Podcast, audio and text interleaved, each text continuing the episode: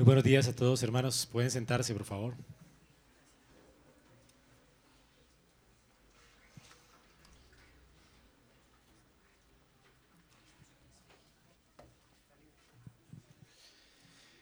Traigo saludos de, la iglesias, de las iglesias hermanas en Medellín.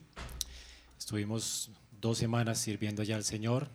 Estuvimos grabando algunas conferencias para el seminario y también en la conferencia anual que hacemos en Colombia. Una conferencia que inició hace unos años atrás con un puñado de pastores en una finca. Éramos 30 pastores tal vez, con el sueño de ver florecer la reforma en Colombia. Oramos al Señor por eso y, y en esta conferencia vimos ya 850 personas reunidas en un auditorio que realmente pues es eh, alegría para el corazón, ¿verdad? Ver cómo la obra del Señor está creciendo en medio de tanta apostasía en nuestro país. Así que pues por la gracia de Dios también el Señor me permitió compartir allí la palabra de nuevo y, y pues bueno, gracias a Dios por su obra en Colombia. Sigamos orando por nuestras iglesias, por nuestros hermanos en el territorio nacional, de manera que podamos ver y contemplar la gloria de Dios en estos tiempos. Es un gozo estar también en esta mañana expuestos a la palabra de Dios. Leíamos en el Salmo 115 del 4 al 8, ahora que nos estaba guiando el pastor Freddy en la adoración cómo los idólatras llegan a parecerse a los ídolos que ellos adoran. Usted puede notar esto cuando hay personas que sienten afición por un cantante y lo levantan como su ídolo. Se hacen los tatuajes que tiene el cantante, los piercing que tiene el tatuaje, la vestimenta que tiene el cantante, y comienzan a parecerse al cantante, hasta su corte de pelo y ¿verdad? Nos parecemos a los objetos que adoramos. Siempre que usted tenga eh, o vea personas que están siendo idólatras, normalmente lo que vemos es esto. La idolatría, hermanos, hace que nuestras vidas se conformen a los objetos de nuestra adoración. Y es lo que el salmista dice en el Salmo 115, del 4 al 8. Los que confían en los ídolos se vuelven semejantes a ellos es decir, mudos, ciegos, sordos, como, los, como sus ídolos, muertos, porque obviamente todo ídolo es un objeto muerto. El único Dios que es digno de nuestra reverencia, honra y adoración es el único Dios vivo y verdadero que se ha revelado en su palabra y es la que venimos a contemplar en esta mañana. Vamos a contemplar la gloria de Dios a través de su palabra y mientras contemplamos la gloria de Dios a través de su palabra escrita, Dios ha prometido que también nosotros vamos a parecernos más a Él. Somos, fuimos adoptados como cantábamos ahora como hijos de Dios. Fuimos redimidos por Cristo. El Espíritu Santo de Dios ha sido puesto como sello en nuestro corazón. La presencia de Dios está en medio nuestro. Y nos ha sido dada la palabra para que conozcamos a ese Dios a quien venimos a adorar en esta mañana. Y la escritura dice que mientras conocemos a ese Dios en la faz de Jesucristo o en la persona de Cristo, nosotros somos transformados en la imagen del Señor. Eso lo tenemos en 2 Corintios 3, 18. La palabra de Dios dice, todos nosotros con el rostro descubierto contemplamos como en un espejo la gloria del Señor, de Cristo, y estamos siendo transformados en su imagen, de gloria en gloria, como por el Señor el Espíritu. Hermanos, esto es algo maravilloso y es la confianza que tenemos en esta mañana, que al venir todos a exponer nuestras almas a la palabra de Dios, podamos ser transformados por el Señor, por su Santo Espíritu, a través de contemplar su gloria. Y es precisamente de esto que vamos a hablar en esta mañana. Quizás algunos de ustedes se sienten abrumados, derrotados por el pecado en esta mañana. Quizás sienten que su vida cristiana ha sido de fracaso en fracaso. La buena noticia es que Dios promete que tu vida puede ir creciendo de gloria en gloria. Y esto solamente es posible en la medida en que tú contemplas la gloria de Dios en la faz de Jesucristo. Y es lo que vamos a considerar juntos en Éxodo capítulo del 29 al 35. Cómo Dios quiere transformar nuestras vidas en la medida que nos exponemos a su gloria. Dios quiere cambiarnos. Dios quiere que nuestra luz resplandezca en lugar oscuro. Dios quiere que usted salga hoy de este lugar. Usted no iba de fracaso en fracaso, sino de gloria en gloria. Y los demás puedan notar el reflejo de la gloria de Cristo en su vida. Y podamos ser luminares en este mundo que tanto necesita a Cristo. Hermanos, Dios nos ha puesto en este mundo como luz, como sal. Y solo es posible alumbrar radiantemente con la gloria de Cristo en la medida en que nos expongamos al Evangelio. Es el Evangelio que es poder de Dios para salvarnos y para transformarnos a la imagen de Cristo. Y es lo que vamos a leer en esta mañana en Éxodo 34, del 29 al 35. Antes de leer la palabra de Dios, oremos al Señor. Señor, muchas gracias por tu palabra, gracias por tu presencia en medio de nosotros. Ruego en tu misericordia, abre nuestros ojos para contemplar las maravillas de tu ley y contemplar tu gloria y la gloria de Cristo en estas páginas.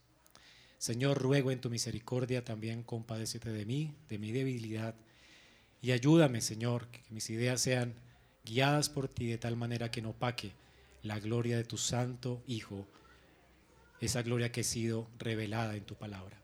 Ruego esta mañana, Señor, muéstranos a Cristo y permite que no, todos nosotros hoy nos alegremos y seamos transformados. Te lo ruego, Señor. Úsame y también despierta el corazón de cada uno de nosotros en esta mañana. Te lo pedimos en Cristo Jesús. Amén.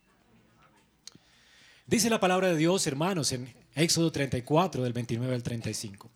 Cuando Moisés descendía del monte Sinaí con las dos tablas del testimonio en su mano, al descender del monte Moisés no sabía que la piel de su rostro resplandecía por haber hablado con Dios. Al ver Aarón y todos los israelitas que la piel del rostro de Moisés resplandecía, tuvieron temor de acercarse a él. Entonces Moisés los llamó y Aarón y todos los jefes de la congregación regresaron a él. Y Moisés les habló.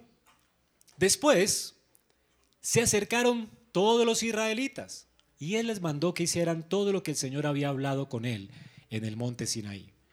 Cuando Moisés acabó de hablar con ellos, puso un velo sobre su rostro. Pero siempre que Moisés entraba a la presencia del Señor para hablar con él, se quitaba el velo hasta que salía. Siempre que él salía, decía a los israelitas lo que el Señor le había ordenado. Los israelitas veían que la piel del rostro de Moisés resplandecía y Moisés volvía a ponerse el velo sobre su rostro hasta que entraba a hablar con Dios. Esta es la palabra de nuestro Santo Dios.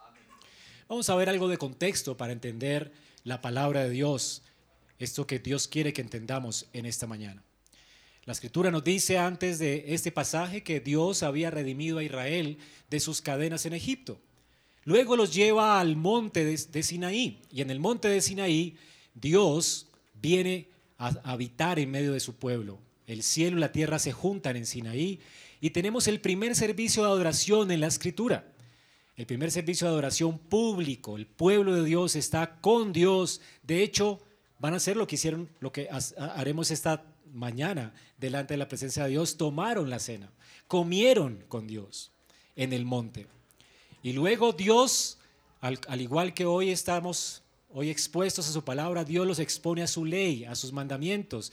Y desde el monte Sinaí Dios comienza a hablar al pueblo los diez mandamientos. Luego Moisés sube 40 días para recibir instrucciones de parte de Dios porque Dios va a mudarse a habitar con su pueblo. Y este realmente es el clímax del pacto de gracia. Dios quiere que Israel esté delante de su presencia. Dios ha redimido un pueblo para Él. Ellos serán su pueblo y Dios será su Dios y Dios morará en medio de ellos. Y son las promesas del pacto de gracia. Lo que Dios hizo con el pueblo de Israel fue un pacto de gracia.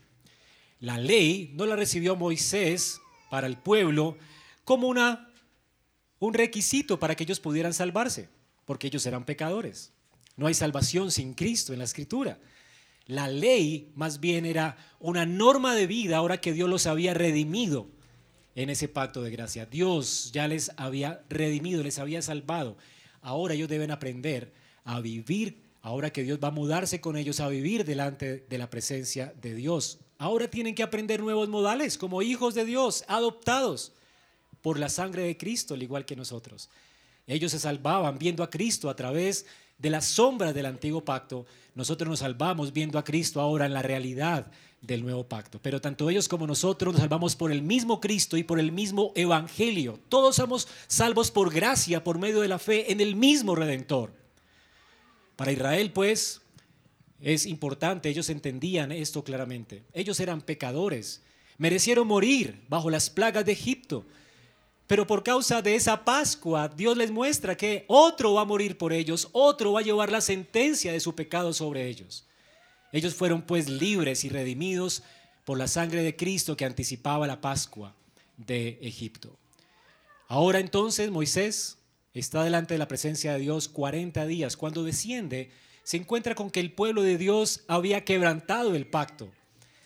Habían apostatado, habían menospreciado a Dios y a su ungido. Y se habían vuelto a los ídolos. Ellos piden a Aarón que les hagan un becerro de oro y hacen un culto idolátrico pretendiendo adorar a Jehová en sus términos, terminan siendo idólatras y Dios se enciende en ira con el pueblo. Y Dios le manifiesta a Moisés que va a destruir al pueblo y con esta declaración Dios motiva para que a Moisés para que él muestre de alguna forma el espíritu de Cristo que ya está obrando en él. Y lo hace Moisés de una forma increíble. Moisés intercede a Dios por Israel y le dice, Dios, mátame a mí, pero no destruyas al pueblo. Ten misericordia del pueblo. Moisés está dispuesto a dar su vida para que ellos no mueran. Moisés entiende que es la justicia de Dios. Moisés entiende que es necesario un mediador que dé la vida por otro para que el otro no muera. Alguien tiene que pagar por nuestros pecados. O lo harás tú, o lo hará una cabeza federal. Y Moisés dice, pues tal vez yo sea la cabeza federal. Señor, pues mátame, pero no lo destruyas. Aquí está Cristo intercediendo por medio de él. Y vemos entonces, vimos la gloria de Cristo a través de la intercesión de Moisés. Por supuesto, Dios no recibe el sacrificio de Moisés, pero sí le hace entender a Moisés que vendrá otro después de él, un profeta después de él, a quien el pueblo debe creer, al que el pueblo debe esperar. Moisés no es, pero por causa de la intercesión de Moisés, Dios le hace a ver al pueblo su necesidad de un mediador. Ellos habían pecado, en el pacto de gracia, nosotros seguimos pecando. ¿Cuál es la esperanza para el pecador? Hermanos, todos nosotros, aún después de que somos redimidos por Cristo, pecamos. Pero gracias a Dios, Dios nos da la oportunidad del arrepentimiento y nos sigue mostrando que hay gracia en Jesucristo. Dios pues le muestra a su pueblo la necesidad de un mediador a través de la mediación de Moisés. Y es lo que tenemos en nuestro texto. Moisés Ahora sube para estar delante de la presencia de Dios, ruega a Dios para que le manifieste su gloria y Dios le manifiesta su gloria. Dios hace pasar toda su gloria delante de él. Por supuesto, Moisés no ve la gloria de Dios porque Dios nadie lo ha visto ni lo puede ver, él es espíritu. Pero sí Moisés ve oyendo. Moisés escucha una declaración poderosa acerca del carácter de Dios. Y es así como Moisés ve la gloria de Dios, escuchando quién es Jehová aquel que es poderoso, misericordioso, que tiene misericordia de millares, aquel que es poderoso para salvar a su pueblo, para tener misericordia de quien él quiere tener misericordia. Dios decide a quién salvar libremente y Dios ha decidido salvar a Israel.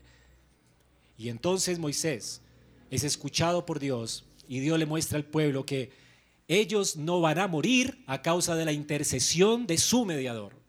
El pueblo de Israel ahora está expectante para recibir a Moisés cuando baje del monte. Y es lo que acabamos de leer ahora. Moisés desciende del monte con unas nuevas tablas de piedra.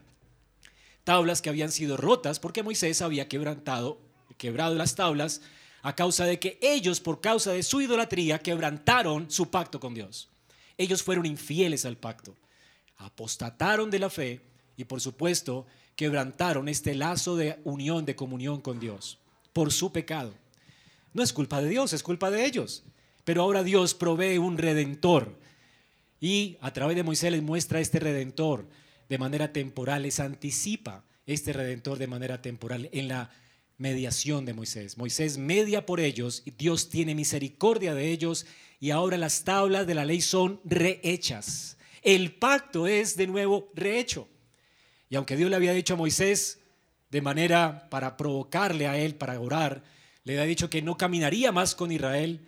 Ahora Dios va a caminar con ellos y les muestra a Israel que la forma en que Dios va a caminar con ellos será a través de la persona del mediador. Moisés desciende del monte y ya Israel no va a ver solamente la columna de fuego y la columna de nube, sino que ahora, como leímos, va a ver la gloria resplandeciente de Dios a través del rostro de su ungido, de Moisés. ¿Cómo va a conocer Israel a Dios ahora? ¿Cómo van a tener cómo un pueblo pecador va a tener comunión con un Dios santo? Dios coloca a su mediador temporal que refleja los destellos de su gloria en su rostro. Israel va a conocer a Dios a través de este mediador. Ellos van a poder ver la gloria de Dios en su rostro y van a poder escuchar acerca de esa gloria a través de su enseñanza. Moisés desciende del monte para enseñar al pueblo cómo caminar con Dios. Si Dios no hubiera tenido gracia con este pueblo, el pueblo no hubiera podido conocer la gloria de Dios, ni, ni, hubiera podido saber cómo podían obedecer a Dios y andar en sus caminos. Estarían lejos de la gloria de Dios bajo su ira, muertos en sus delitos y pecados. Pero ahora Dios decide tener compasión de ellos y los trae de nuevo a Él a través de su mediador. El pasaje que vemos hoy, pues, es un pasaje que nos muestra cómo Dios reivindica y exalta a su mediador, a Moisés, un mediador temporal que anticipa la grandeza de nuestro gran mediador, que es Cristo Jesús. Vamos a ver esta mañana entonces cómo en primer lugar, Dios usa a Moisés para resplandecer su gloria y mostrarle la necesidad de Israel de un mediador. Y luego veremos cómo este mediador apunta a Cristo y cómo esto afecta profundamente nuestras vidas. La intención de Dios en este pasaje es que tú entiendas que en la medida en que tú aprecies la gloria de Dios en la faz de Jesucristo, tú puedas ser transformado de gloria en gloria en su imagen, como lo fue Moisés, mientras contemplaba la gloria de Dios en el monte de Jehová. Vamos a ver entonces que Moisés regresa aquí. El versículo 31 y 32 dice que Moisés llama a la gente, primero a Aarón, luego a los jefes de la congregación, que vinieron a él y él les comenzó a hablar las palabras de Dios. Después, él llamó a todos los israelitas, todo el pueblo, escucha la palabra de Dios por boca de Moisés en el monte, allí en el, en el pie del monte Sinaí. Moisés habla y invita al pueblo a hacer todo lo que Dios le ha dicho a él. Así que el pueblo va a conocer a Dios a través de Moisés. Pero además, todos estaban escuchando de nuevo las palabras de vida, las palabras del pacto, las palabras que transforman, como comenzamos este sermón.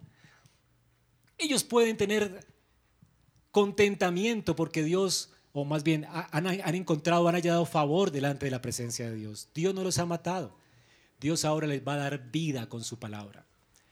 Ellos van a escuchar estas bellas palabras de vida de la boca de Moisés y van a exponerse a la gloria de Dios que transforma la vida de todo hombre.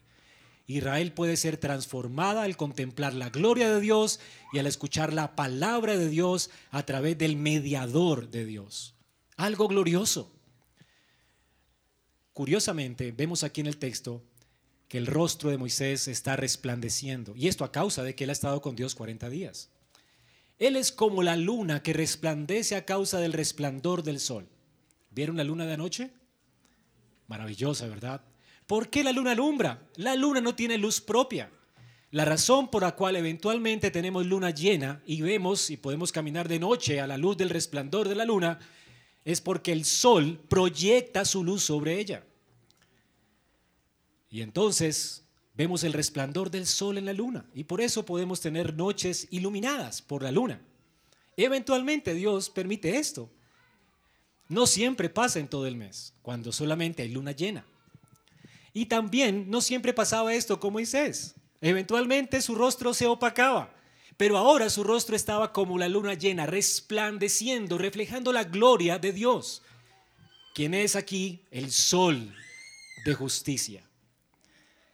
Ahora entonces noten que Moisés no se da cuenta que él resplandece. Él no tiene idea de lo que está pasando con su rostro. Él solamente está cumpliendo con su deber como un siervo humilde. Normalmente los que sirven al Señor no se dan cuenta cómo Dios los usa en su ministerio. Y muchas veces Dios no permite que nos demos cuenta de cuán impacto tiene el ministerio de uno para, en la vida de otros. Y lo sabremos tal vez en gloria. Y esto para que no nos gloriemos y sigamos sirviendo a Dios fielmente y en humildad. Este hombre está sirviendo a Dios en humildad y fielmente y él no se da cuenta de lo que está pasando con su rostro. Si notaron en el texto, dice que todo Israel estaba allí y tuvieron temor de acercarse a Moisés, pero Moisés no sabía. Versículo 29, Moisés no sabía que la piel de su rostro resplandecía por causa de haber hablado con Dios. Este hombre estaba en un sentido ignorante de lo que estaba pasando con él. Él solamente estaba deleitándose en Dios. Pasó 40, los mejores 40 días de su existencia. Y desafortunadamente tiene que descender de la presencia de Dios. Qué terrible, ¿verdad? Es descender de la presencia de Dios para enfrentar los problemas comunes de la vida. Pero algo que todo creyente entiende es la delicia que es venir al monte de Jehová, como lo estamos haciendo esta mañana. Lo delicioso que es estar los hermanos juntos, disfrutando de la gloria de Dios. Lo increíble que es tener tiempo de oración y pasar tiempo en la palabra. Y qué terrible cuando ya tenemos que enfrentar la vida real, ¿verdad? Y es lo que le tocó a Moisés ahora. Pero algo que no sabemos es el impacto que la palabra y que la gloria de Dios produce en la persona. Moisés no sabía esto, como muchas veces nos damos cuenta nosotros. Nos vamos a enfrentar las tareas diarias de la oficina y tú no lo notas. Pero otra gente sí ve el gozo en tu alma, ve el gozo en tu cara. Otra gente nota cómo trabajas diferente a las demás personas que te rodean. Cómo eres diferente en la manera en que estudias, no desperdicias tu tiempo. En la forma en que miras a otros. En la forma en que sirves a uno de tus enemigos.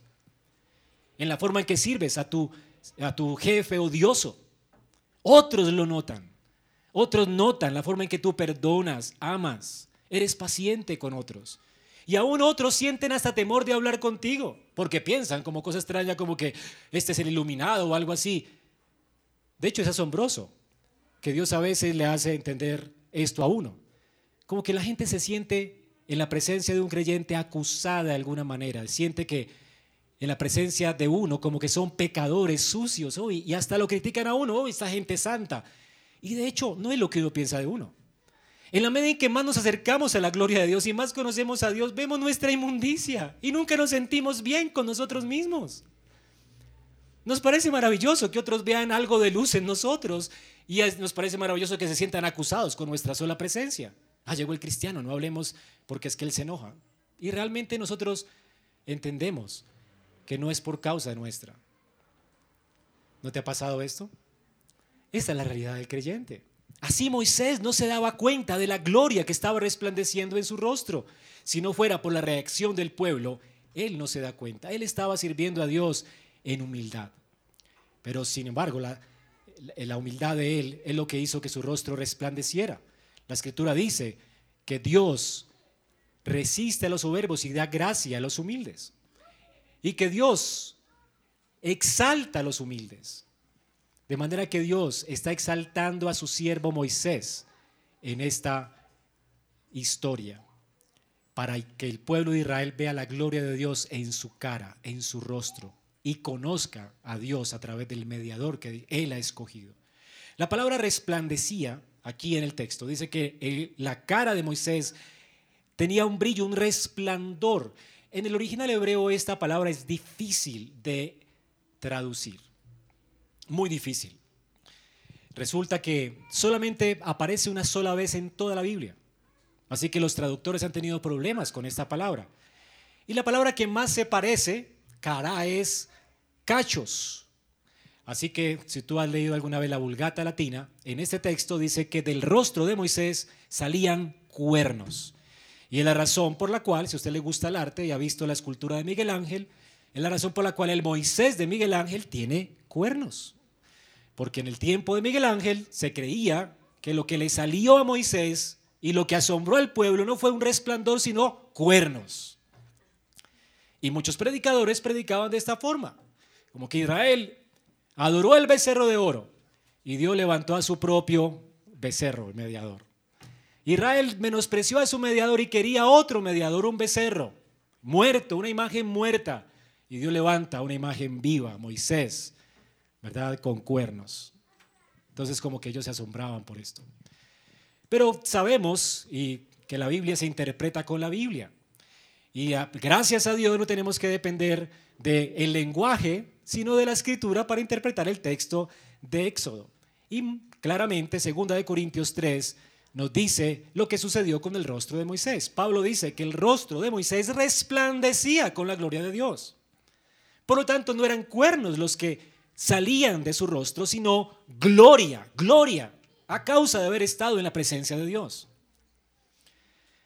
Tenemos entonces que el rostro de él resplandecía con brillo, al punto de que la gente lo miraba y no podía soportar. Sus conciencias estaban siendo acusadas. Se sentían mal delante de la presencia de Moisés.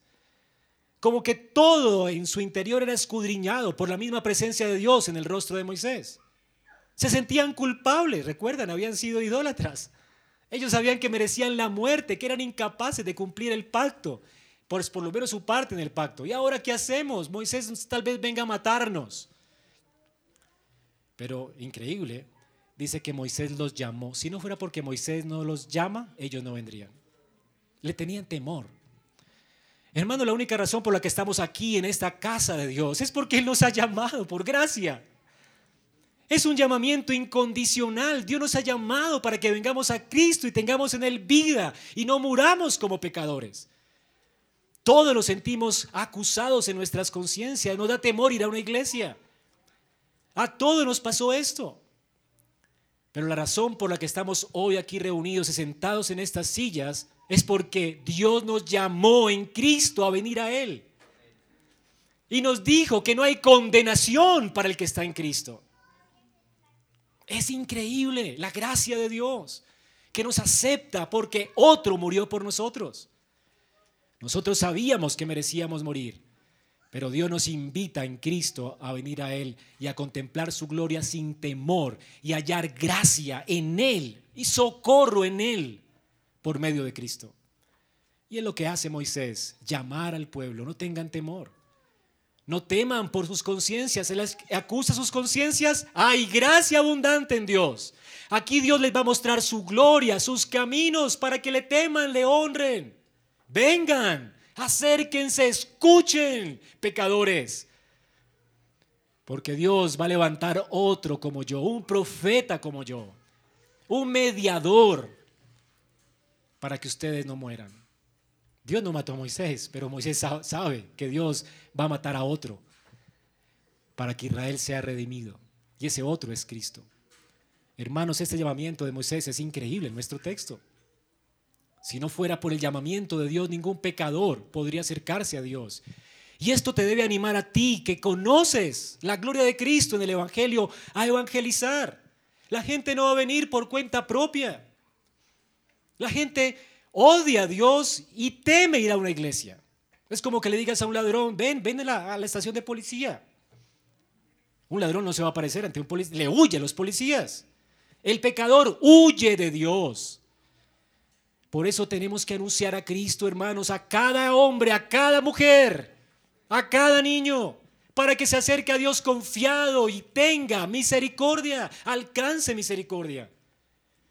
Hay que hacer misiones, hay que compartir el Evangelio. No hay esperanza para el mundo sin Cristo. Hay que invitarlos porque el mundo le teme a Dios, tiene terror de Dios, porque aborrece a Dios a causa de que aman sus pecados. Hay que proclamar entonces que en Dios hay perdón y hay misericordia para cualquier pecador que está muerto en sus delitos y pecados. Y si tú hoy no conoces a Cristo, esta es la buena noticia. Tú no tienes que morir bajo la ira de Dios. Dios está irado contra el pecador todos los días. Pero a Dios le ha placido darnos a su Hijo para que tú no mueras. Si hoy no has muerto bajo la ira de Dios es porque Dios hoy es día de salvación para ti. Ven a Cristo hoy en arrepentimiento y fe. Eso es un anuncio maravilloso. No tienes que huir de Dios, corre a Cristo. Dios ha levantado un mediador para que tú no huyas de Dios y conozcas a Dios, aprendas a temerlo y te enamores de Él por causa de su gran amor con que nos amó en Cristo. Ahora, Dios permite pues que el rostro de Moisés testifique estas cosas, testifique la necesidad de que Israel necesita un mediador, necesita la palabra para poder ser transformados y necesita, por supuesto, que este mediador testifique acerca de Dios. Una forma en que Dios certifica que las palabras de Moisés son sus palabras es hacer, haciendo que el rostro de Moisés resplandezca. Dice el texto, noten que Moisés, versículo 34, siempre que entraba a la presencia de Dios para hablar con él, se quitaba el velo. Y entonces, al contemplar la gloria de Dios, su rostro resplandecía. Y él salía resplandeciente de la gloria de Dios. Y luego iba a hablar, iba a hablar con el pueblo con su rostro descubierto. Y toda la gente veía su rostro como iluminado. Y entonces esto hace, en ese tiempo, la creencia e, era que los reyes se ufanaban de ser estrellas brillantes o como luminares en el mundo, como pequeños dioses, igual que el faraón. Así que ellos se ufanaban de que tenían cierto, cierta aura, cierto resplandor, por supuesto, nadie lo veía. ¿Verdad? Como hay gente que piensa esto, ¿no? Tú tienes una aura especial. Como una señora me dijo la otra vez cuando terminé el servicio, ay, me encantó su iglesia porque su rostro está como iluminado. Lo siento, pero era el iPad. Entonces, a veces sucede esto, ¿verdad? Hay gente que es mística y piensa en estas cosas. El punto es, hermanos, que nuestras... Perdón por el chiste. Nuestras, nuestros rostros no, van a iluminarse en este, en este tiempo. Fue algo extemporáneo en el tiempo de Moisés. Esto para señalar de alguna manera visible que Dios efectivamente estaba hablando por medio de su profeta. Dios certifica su, promesa, su profeta con una señal visible. Y esta señal tiene que ver con su rostro encendido, encendido y con su habilidad para hacer milagros. Él oraba y llovía maná del cielo. Ponía la varita y el mar se abría. Oraba por plagas y las plagas caían. ¿Quién es este hombre? Y ahora sucede con este hombre lo que los reyes dicen que sucedía con ellos. Por supuesto, los reyes decían, somos, soy el, dios Ra, decía el faraón. Y por supuesto, tengo una aura iluminada que nadie veía, pero él la veía. Y todos decían, sí, sí, tú eres Ra. ¿Verdad? Porque era el faraón. Pero nadie veía ese resplandor en él. Eso era lo que se decía de los reyes. Pero ahora lo que se decía de los reyes, Dios lo hace con Moisés. Literalmente, de manera sobrenatural, el rostro de Moisés parecía el sol, hermanos. Eso es algo increíble. ¿Qué le está mostrando Dios a Israel? Que Dios está reinando por medio de su profeta, les está reinando, está señoreándose sobre ellos. Ellos tienen que hacer caso a la voz de su profeta. Dios está certificando las palabras de su profeta con el resplandor de su rostro. Es una señal visible para que el pueblo tema a Dios y obedezca a Dios y no siga en sus caminos idolátricos. Dios les está dando una nueva oportunidad a través de este mediador. Por esa razón, Moisés aprovecha la ventaja que tiene en su rostro. Dice la escritura allí que cada vez que Moisés hablaba con el pueblo, estaba con el rostro descubierto. Cada vez que hablaba con Dios, su rostro estaba descubierto. Y al final del versículo 35 dice, y Moisés volvía a ponerse el velo sobre su rostro hasta que entraba a hablar con Dios, es decir, después de haber hablado con Israel. O sea que acababa el sermón y Moisés ponía un velo sobre él. ¿Por qué? Pablo nos dice que Moisés sabía que su rostro se estaba opacando. Dios le permite a Moisés tener luz en la medida en que él se exponga a su gloria. Y esta gloria solamente le duraba a Moisés un ratico, como el resplandor de la luna llena. Dios nos permite tener una luna llena por un ratico. ¿verdad? Para que sintamos la necesidad del sol. Es así como Dios hizo con Moisés. Israel no tenía que esperar solo a Moisés. Ellos tenían que esperar al sol de justicia, a Cristo. Pero Moisés lo anticipaba a él. Por eso la gloria de él se opacaba.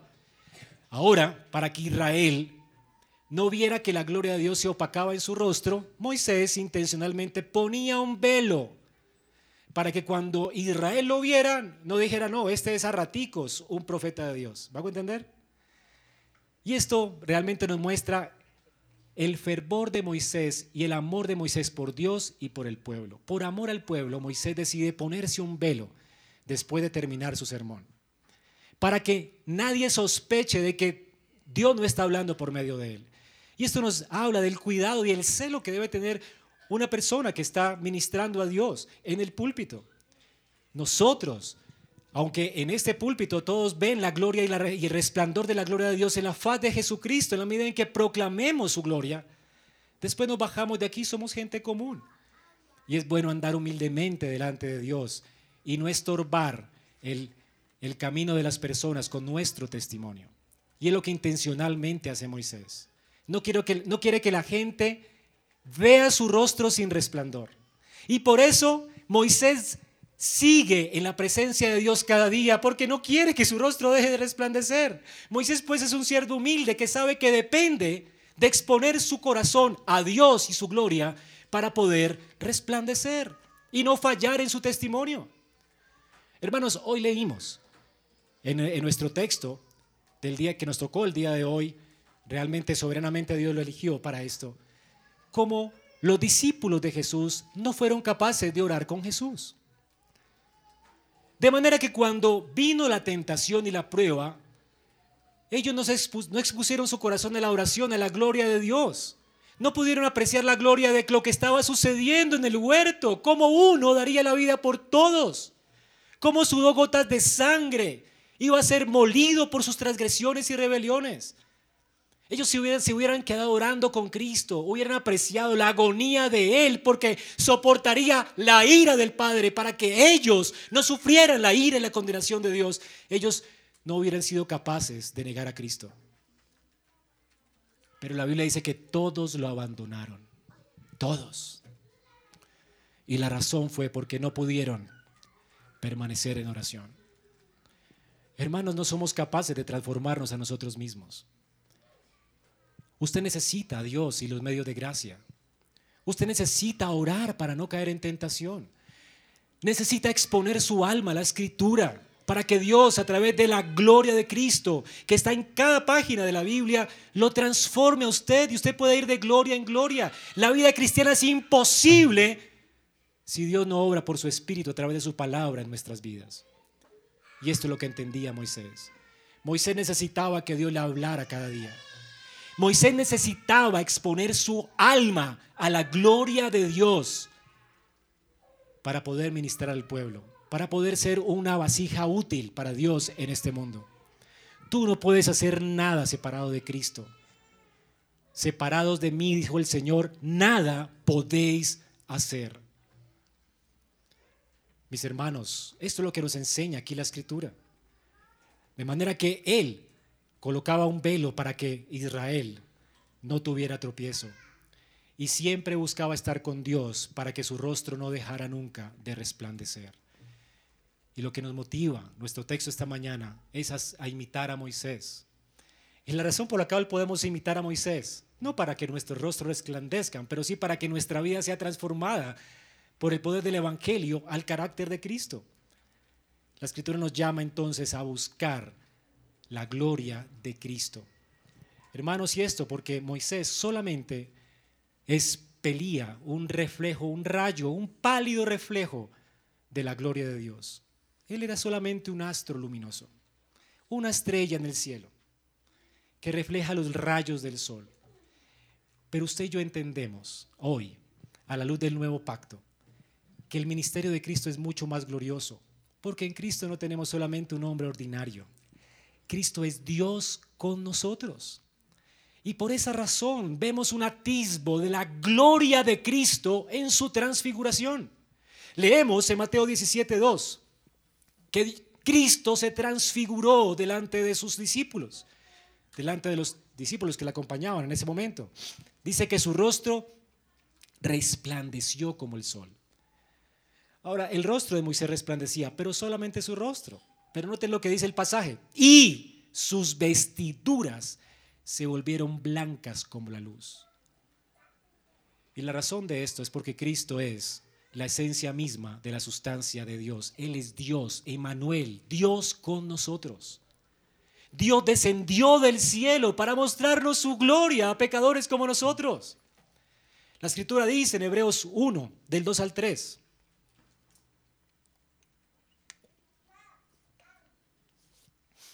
Que Dios habiendo hablado muchas veces, de muchas formas, por medio de los profetas, en estos últimos días nos ha hablado de una vez por todas por su Hijo.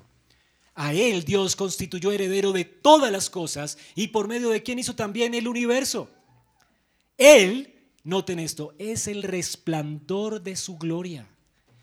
Por eso todo Cristo iluminaba, no solo su rostro. Por eso sus ropas resplandecían, porque todo su cuerpo es glorioso, porque Él es Dios con nosotros. Podemos ver en su humanidad la gloria completa de Dios, porque Él es perfecto Dios y perfecto hombre. Él es el resplandor, es la expresión exacta de la naturaleza de Dios. De hecho, Él es Dios, tanto es Dios que sostiene todas las cosas con la palabra de su poder. No estamos escuchando a Moisés hoy, hermanos. Estamos escuchando a Cristo. Estamos viendo a Cristo en las páginas de la Escritura. Y es viendo a Cristo que nuestros corazones son transformados de gloria en gloria. Tu vida puede resplandecer más que la vida, o igual que la vida de Moisés. Moisés contemplaba la gloria de Dios y su rostro resplandecía y podía ser luz para su pueblo. Hoy tú y yo podemos conocer la gloria de Cristo. Por supuesto, no lo vemos ahora cara a cara. Él ya está en gloria y es glorioso como en la transfiguración. Ahora Él es el sol de justicia que ilumina a todo hombre. Pero hermanos, Él ha hecho resplandecer su espíritu en nuestros corazones. Ilumina nuestro entendimiento para que le conozcamos por medio de un espejo en su palabra. Es a través de las páginas de este libro que usted puede apreciar la gloria de Cristo, el Evangelio de Cristo desde el Génesis. Cristo está aquí, resplandeciendo, está completo, no le hace falta nada. Ya no hay sombras en la Biblia. El sol ha salido en su esplendor cuando Cristo murió en la cruz del Calvario. De hecho, vivió una vida de obediencia, murió por nuestros pecados, fue herido por nuestras rebeliones, se levantó de la muerte al tercer día, ascendió al cielo y está hoy a la diestra de Dios intercediendo por nosotros, inaugurando la nueva creación. No hay un cabo suelto en los propósitos eternos de Dios, que Dios fue revelando progresivamente en la escritura. No hay cabos sueltos. Todo el panorama, todo el plan de redención está completo en Él. Todas las promesas de Dios son en Cristo, sí y amén. No hay nada que falte. Tú no necesitas más revelación. No necesitas que un gurú o un brujo te hable diciendo, he aquí Dios te dice. Porque ya Dios habló en la persona de Cristo y la escritura nos es suficiente. Es un espejo que refleja su gloria para transformar hoy nuestras vidas. No necesitas hacer fila en un culto idolátrico donde cada ocho días están profetizándote para conocer tu futuro porque tu futuro está asegurado en Cristo. Tú eres del cielo, hermano. Estás sentado con Cristo en gloria. No hay condenación para ti. Y un día resucitarás de la muerte y estarás sentado con Cristo en su casa.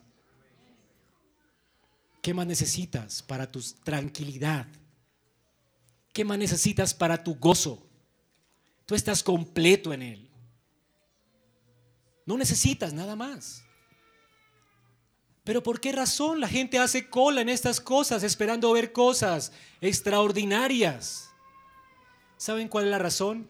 La misma, la, misma razón por la cual los judíos hoy leen la Biblia y siguen pretendiendo que la ley puede hacer algo que no puede hacer por ellos, puede salvarlos. Si cumple la ley, puede Dios aceptarme. Y leen a Moisés. Y ellos leen en Moisés que Dios requiere que cumplas una ley para poder aceptarte a ti cuando el propósito de Dios en la ley nunca fue ese. La Biblia es un libro de gracia. Desde la caída, solo hay gracia en este libro. Gracia, aún para el judío. La razón por la cual ellos no pueden ver a Cristo, no pueden ser transformados, de hecho no pueden cumplir la ley que enseñan a otros que tienen que cumplirla para ser aceptables delante de Dios, no pueden ni siquiera con un dedo cumplirla. ¿Saben cuál es la razón por la cual ellos no pueden ser transformados en sus vidas? Y sus corazones están oscuros y en su, y en su, en su cara, en su rostro hay furor, no hay gozo. ¿Saben por qué? El legalismo nos, nos carga. El legalismo nos hace andar con una apariencia de piedad. El legalismo es horrible. Andar pensando que podemos ser transformados cumpliendo la ley es horrible. Nos hace airar, nos, nos hace frustrados, nos mantiene con el ceño fruncido, porque somos impotentes para agradar a Dios. ¿Quién puede hacerlo?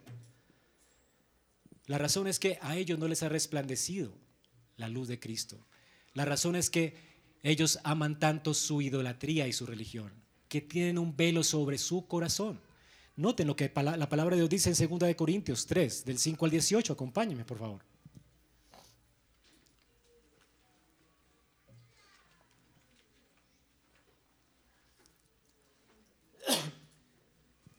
No que seamos suficientes en nosotros mismos para pensar que cosa alguna procede de nosotros, sino que nuestra suficiencia es de Dios. Dios, el cual también nos hizo suficientes como ministros de un nuevo pacto. No de la letra, sino del Espíritu. La letra mata, pero el Espíritu da vida. Imagínate, hermanos, los judíos siguen dependiendo de la letra, sin ver la gloria de Cristo en la letra. Y esto los mata. Porque la letra mata, pero el Espíritu da vida. Y si el ministerio de muerte grabado con letras en piedras fue con gloria, de tal manera que los israelitas no podían fijar la vista en el rostro de Moisés por causa de la gloria de su rostro, la cual se desvanecía, como les expliqué ahora, ¿cómo no será aún más con gloria el ministerio del Espíritu? Porque si el ministerio de condenación tiene gloria, había gloria en Moisés, una gloria derivada, ¿verdad? Él era un astro, una luna. Mucho más abunda en gloria el ministerio de la justicia ahora en Cristo, pues en verdad lo que tenía gloria, en este caso, no tiene gloria por razón de la gloria de la que lo sobrepasa. Porque si lo que se desvanece fue con gloria, mucho más es con gloria lo que permanece, que es Cristo. Él es el resplandor de la gloria de Dios. La gloria de Cristo nunca se desvanece. En la escritura siempre hay suficiente para ti. Hay demasiada gloria para transformar tu vida. Tú no necesitas saber nada más que la palabra para ser transformado de gloria en gloria. ¿Cuál es la razón entonces por la cual esto no actúa en el corazón de algunos? Por ejemplo, de los judíos o de algunos que hoy están apostatando de la fe. ¿Cómo es posible que personas que profesen, entre comillas, la fe y digan ser cristianos, su vida es un desastre? ¿Cuál es la razón? Dice aquí, el entendimiento de ellos se endureció porque hasta el día de hoy, en la lectura del antiguo pacto, el mismo velo permanece sin alzarse, pues solo en Cristo es quitado. Hasta el día de hoy, cada vez que yo leen a Moisés, un velo está puesto sobre sus corazones. ¿La razón cuál es? No es la razón. La razón no es que le falte poder a la palabra o que no haya gloria en la palabra. La razón no es que en toda la Biblia se exalte la gloria de Cristo para transformar tu vida. Ellos podrían ser transformados. La razón no está en Dios, está en ellos. En su idolatría. Y por su idolatría han puesto un velo en sus corazones. ¿Y cómo ese velo es quitado? Pero cuando alguien se vuelve al Señor, el velo es quitado. Si tú lees la Biblia y solamente lees aquí que Moisés fue al monte y su rostro resplandeció y no ves a Cristo allí, no ves a Cristo en cada página, Tú necesitas un cambio de corazón. Y ese cambio de corazón solo ocurre cuando tú humillado reconoces tu impotencia, tu incapacidad y al igual que el pueblo de Israel aceptas el mediador que Dios te está ofreciendo hoy, que es Cristo, tu esperanza de gloria. ¿Quieres conocer a Dios? Arrepiéntete de tus pecados. Abandona tus ídolos. Deja de confiar en ellos y pon tus ojos en Cristo, el autor y consumador de nuestra fe. No hay esperanza para ti sin Cristo. ¿Quieres que tu velo sea quitado? Arrepiéntete. Esto es volverse al Señor, arrepentimiento. Es confiar en Él. Es comenzar a contemplar su gloria. En ese momento el velo de tu corazón será quitado y vas a apreciar la gloria de Cristo en cada página de la Escritura. Aquí está Cristo, hermanos. Y es lo que hacemos cada domingo, predicarlo a Él. ¿Qué sentido tendría hablar ahora de Moisés? Si Moisés lo anticipa a Él. Es imposible, eh, es como hablar del resplandor de la luna, cuando todos sabemos que el sol es el que resplandece sobre la luna. ¿Para qué quiero hablar de la luna si existe el sol? ¿Para qué queremos andar de noche cuando ya es de día? Ya, hermanos, Cristo ha salido sobre nuestros corazones. Ya no tenemos que andar en tinieblas, sino en luz. Y si permites que Cristo resplandezca sobre tu vida, tu vida va a ser como la luz de la aurora que va en aumento. Tal vez no te des cuenta, pero en la medida en que más y más te expones a Cristo en su palabra, que más vida de oración tengas, tú más vas a ser luz para este mundo en el que estás. Y otros van a poder notar tu cambio. Otros van a poder ver tu paciencia, la benignidad, el gozo, la paz en tu corazón. Otros van a poder apreciar cómo perdonas con facilidad al que te ofende. Otros van a poder apreciar la paciencia con la que soportas a tus enemigos, a los jefes que te tratan mal en la empresa en la que trabajas, a tus compañeros de estudio, en el colegio, en la universidad. Pero tienes que estar con Cristo, adorarlo a Él, abandonar toda otra confianza y confiar en Él. Tú no avanzarás más allá si tú no confías en Cristo, no dependes de Él. Recuerda, Separado de Él no puedes hacer nada en absoluto, nada. Tú no puedes cambiar, Él sí te puede cambiar. Lo que es imposible para ti es posible para Dios. Y Dios no te cambia sin sus medios de gracia. Dios te ha dado un mediador y ese mediador está reflejando constantemente su gloria a través de un espejo, como dice Pablo acá. Dice, ahora bien en el Señor. Dice, el Señor es el Espíritu. Él es uno con el Espíritu. Es decir, el Señor es Dios. Y donde está el Espíritu del Señor, allí hay libertad. ¿Cómo vas a ser libre de tus pecados? Donde hay comunión con Cristo, donde el Espíritu de Cristo está allí, estorbándonos en nuestro pecado, hablando a nuestra conciencia a través de su palabra.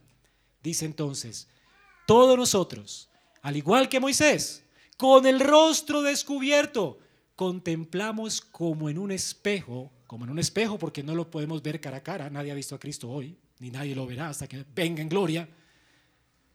Como en un espejo, que es el espejo de la palabra, estamos contemplando la gloria del Señor. Y por este espejo, al ver la gloria de Cristo en este espejo, en cada página de la Biblia, dice Pablo, seremos transformados o estamos siendo transformados de manera progresiva en la misma imagen de Cristo y esto es de un estado de gloria a otro estado de gloria. Decir que el año pasado no va a no, tú no vas a ser el mismo si te estás exponiendo a Cristo todos los días, si estás leyendo tu palabra, su palabra todos los días, si estás orando todos los días, tu vida hoy en tu servicio a Dios, en tu amor por Dios, en tu adoración a Dios, no va a ser la misma que la del año pasado. Vas a ir de un estado de gloria a otro estado de gloria ¿Por qué? Por causa del poder del Señor, porque en el Evangelio el poder de Dios se revela. Este Evangelio es poder de Dios para salvar y para santificar. La pregunta es, ¿estás exponiendo tu alma a la gloria de Cristo?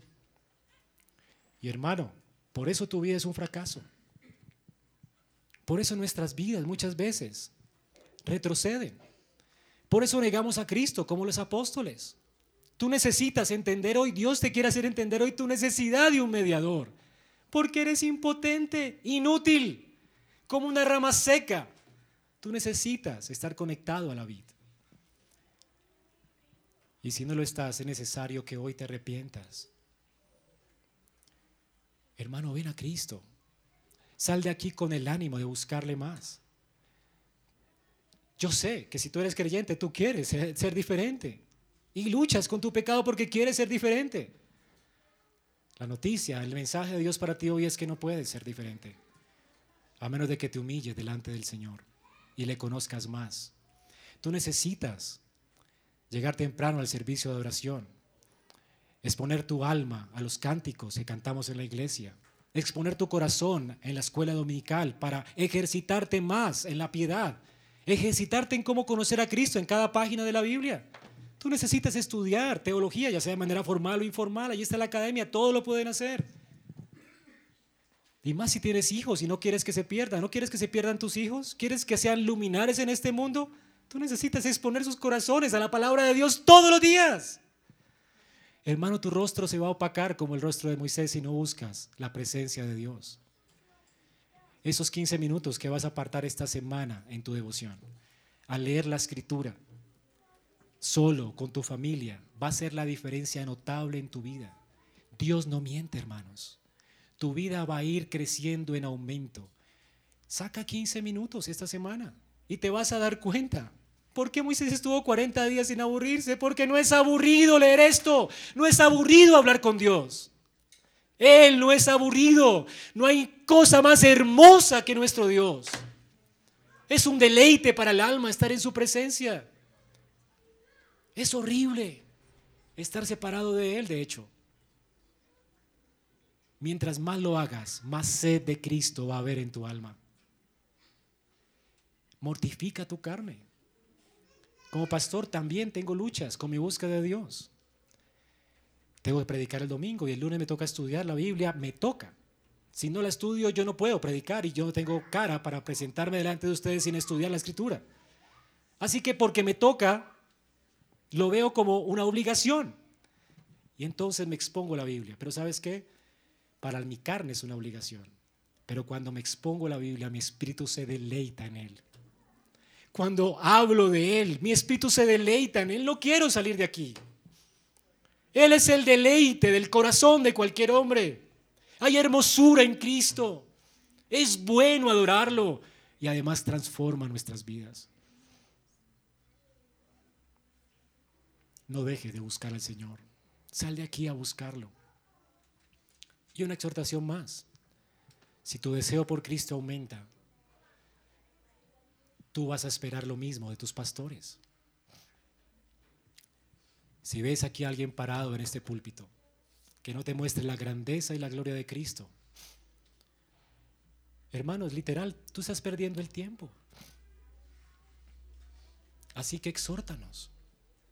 Si olvidamos a Cristo, si no nos aferramos a esa cruz, si no mostramos su, su hermosura en cada sermón, tú necesitas hablar con tus pastores pastor, tú no nos estás mostrando a Cristo con lágrimas. Eh, estoy orando por ti, ruego a Dios que te transforme. Y si tu pastor no cambia, denúncialo, denúncialo al, al consistorio. Y si no cambia, la iglesia debe denunciarlo al presbiterio. Él tiene que renunciar porque ha quebrantado un voto. Hermano, yo hice un juramento delante de ustedes y de Dios que nunca dejaría de predicar a Cristo en este púlpito. Y si dejo de predicar a Cristo, ¿qué esperanza hay para ustedes y para mí? Solamente en Él hay esperanza de gloria. No pierdas tu tiempo en una iglesia donde Cristo no está exaltado. Sal corriendo de allí. Solamente en sus alas tendrás paz. Solamente en su presencia hay plenitud de gozo y delicias a su diestra. Que Cristo sea glorificado ahora en esta iglesia y también a través de su cena. Vamos a orar.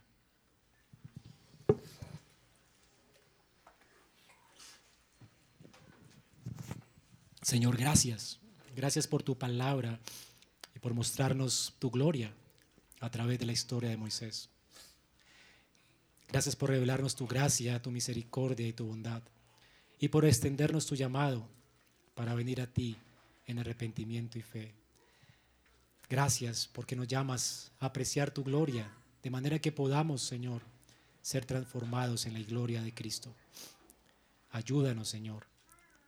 Ayúdanos a buscarte cada día y ayúdanos a anhelarte cada día. Ayúdanos, Señor, te lo pedimos en el nombre de Cristo Jesús. Amén.